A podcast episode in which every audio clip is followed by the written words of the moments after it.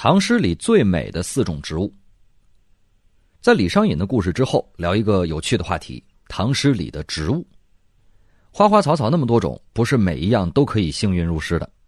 你看《唐诗植物图鉴》，五万首唐诗，其中经常露脸的植物不过七八十种。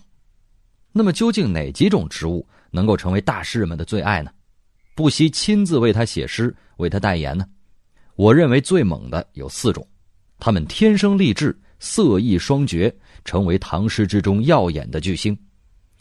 我们从排行榜上的第四名说起，今天他的名字如雷贯耳，但是在唐朝的很长一段时间里，他并不太出名，只是西北地区的一种花花，就像是今天的娱乐明星一样，他也有过很土鳖的曾用名，有人叫他蜀姑啊，有的人叫他陆九。有的呢，仅仅因为他和芍药很像，就把它叫做木芍药，这也真是够不走心的啊。当时它真的并不红。从初唐到盛唐，在一个个诗人的炒作包装之下，很多花花草草都已经红了，比如说兰花、丹菊、桂子、蔷薇。可是这朵花还是在默默的当一个二三线艺人，没有大红大紫。这一年，有一个大名鼎鼎的诗人遇见了他。瞬间就被她的美丽给惊到了。这个诗人叫做王维。王维想必很惊讶呀！天哪，这么美貌的花花，我大唐开国都一百年了，居然没有诗人认真的写过你。那么今天就让我来为你写一首诗吧。于是就有了那首《红牡丹》：绿艳闲且静，红衣浅复深，花心愁欲断，春色。起之心。这是自有唐以来所能知道的咏牡丹的最早的诗。可惜的是，这首诗仍然没有红。看来啊，即便是人气数一数二的大腕王维，也不是每首诗都会红的。陆续就又有一些诗人给他写诗，比如说岑参，比如说裴世烟。但是牡丹还是不很红，他还是在静静的等待着机会。终于，他等到了这一天。因为唐代的三个女人使他一飞冲天，成为唐诗之中的绝代名花。第一个女人叫做武则天，她和牡丹的纠葛还发生在王维写诗之前啊，这是一个妇孺皆知的故事。话说武则天呢，有一天突发奇想，想要冬天游公园命令百花紧急绽放，啊，所有的花都从了，只有牡丹不搭理他，没有人能够无理的命令我开花。哪怕你是女皇，武则天大怒，把牡丹折贬出首都长安，赶到洛阳。但是牡丹高傲，却开始渐渐的征服唐代人的心。第二个女人叫做杨贵妃，她无意之中成为了牡丹的代言人，因为唐代第一文案高手李白给她写过一首诗，把她比作了牡丹：“云想衣裳花想容，春风拂槛露华浓。”有了这两个名女人的背书，牡丹是越来越红了。到了中唐，她终于成长为一名巨星。那个时代最强的诗人刘禹锡也倾倒在她的裙下。庭前芍药妖无格，池上芙蕖净少情。唯有牡丹真国色，花开时节动京城。但是我觉得呀，只靠这两个名女人的代言。牡丹想要跻身唐诗中最美的四种名花草之一，仍然是不够的。我更喜欢的是第三个女人的代言，她只是一个普通的女孩子，并不是什么名女人，更不是什么贵妃女皇。我们甚至都不知道她的准确姓氏、身份和生平，但牡丹在唐诗中的地位却最终是由她奠定的。事情的经过也许是这样的：那一年。有一个二十二岁的男青年看见了这个女孩子，男青年想给女孩子写一首诗，题目就叫《牡丹》。这是一首绝美的诗，这是一首绝美的诗，这是一首绝美的诗。重要的事情一定要说三遍。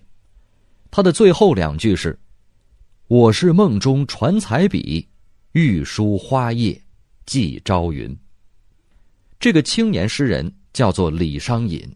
而那个神秘的姑娘，大概就叫做朝云。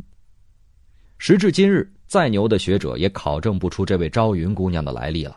但是李商隐的诗却为牡丹最终戴上了金冠。排名第三的植物是菊花，啊，你可能不同意啊，它凭什么能够排在牡丹的前面呢？难道它也有杨贵妃、武则天、李商隐当代言人吗？别着急啊，我慢慢告诉你原因。有人说唐诗无非就是四种套路：田园有宅男，边塞多愤青，咏古伤不起，送别满激情。可是你知道吗？这四种套路中的前两种，唐诗里面所谓的宅男和愤青，全都喜欢菊花。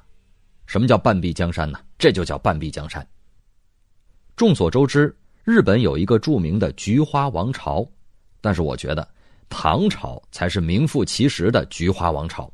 这种奇花可谓是伴随了唐朝的始终。首先，唐朝就是在菊花的芬芳中开启的。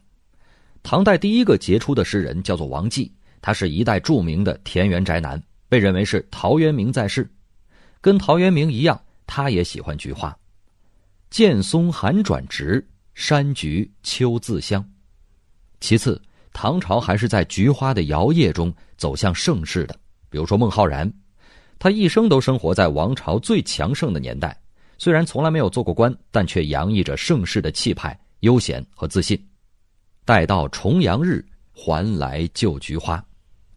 最后，唐朝还是在菊花的狂舞中走向灭亡的。那一年，有一个失意的年轻人，高考失败，混得也不太好。他觉得社会不公平，于是满怀愤怨的写了一首诗，题目就叫做《咏菊》。这位年轻人叫做黄巢，是整个唐朝最大的一枚愤青。我说过，当时的愤青也是喜欢菊花的。黄巢的这一首菊花诗，让整个大唐王朝都在站立和颤抖。待到秋来九月八，我花开后百花杀，冲天香阵透长安，满城尽带黄金甲。黄巢后来兑现了他可怕的誓言，他率领大军攻入长安，给摇摇欲坠的唐王朝捅了深深的一刀。这个王朝捂着伤口，再也没能痊愈。二十多年之后就覆灭了，这不禁让我想起，在距此半个多世纪之前，大才子元稹曾经写过一首一语成谶的菊花诗：“不是花中偏爱菊，此花开尽更无花。”这个预言太准了呀！当黄巢的菊花绽放之后，唐朝就再也没有花好月圆的机会了。现在，请屏住呼吸。让我隆重介绍在唐诗中排名第二的植物——杨柳。杨柳在诗歌史上的地位是高不可攀的，在它面前，千花伏地，万木拱手。前文说了，菊花伴随了唐朝的始终，而杨柳却可以更骄傲的说，这算什么呀？整个中国的诗歌都是从我杨柳开始的，因为早在距今近三千年前，那一部伟大的《诗经》里面的那一首伟大的诗。昔我往矣，杨柳依依；今我来思，雨雪霏霏。许多人相信，从这首诗开始，中国的诗不只是发泄，不只是言志，不只是男女勾引对方交配的信号，不只是献给鬼神的言语，而是为了追求一种新的、纯粹的东西——美。在整个唐代，杨柳就几乎是唐诗的形象标志。如果说田园宅男和边塞愤青都喜欢菊花，那么咏古伤不起和送别满激情则几乎全靠杨柳了。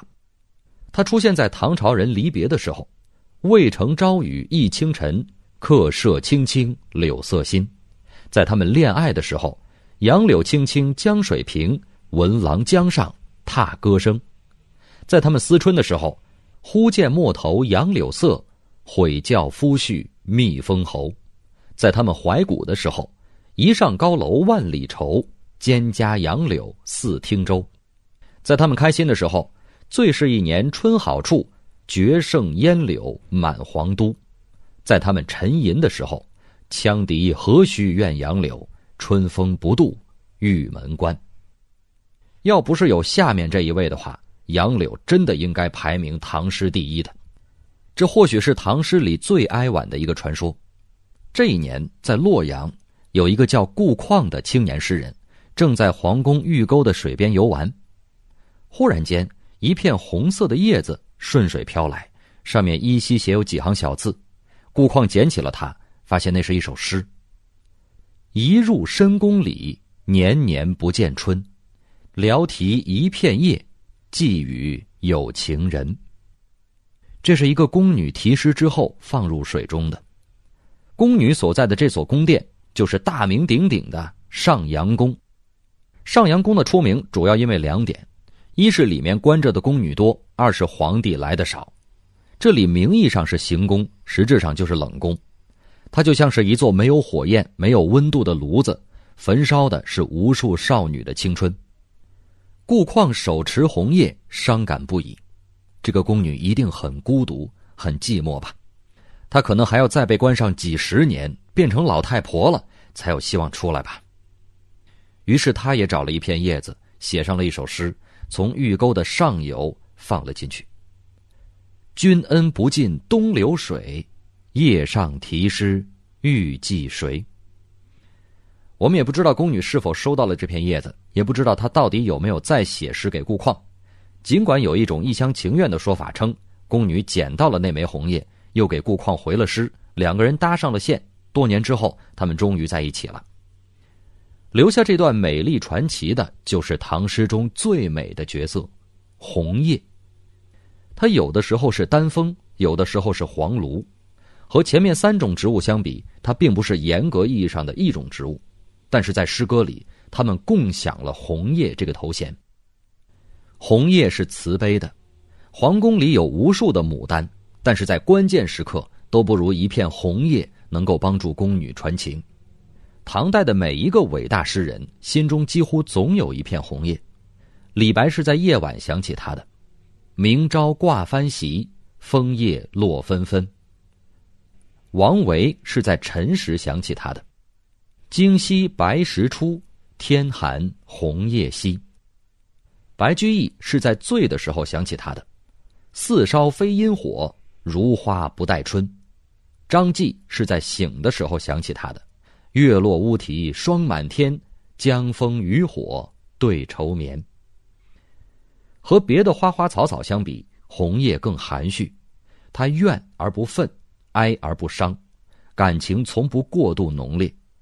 它也更飘忽，不像杨柳代表离别的印记太深，也不像牡丹总是代言高贵的妇人。这也是为什么在今天存世的五万首唐诗之中，我觉得写到植物最美的。是这一首几乎所有小孩子都会背的诗。远上寒山石径斜，白云生处有人家。停车坐爱枫林晚，霜叶红于二月花。这首诗很安静，很平和，它证明了唐诗完全可以没有田园宅男，没有边塞愤青，没有咏古骚人，也没有送别激情。这就是红叶的气质，它可以无比深情，也可以无比的正大、平和、纯美。唐诗第一，我给红叶，它是最动人的一抹红。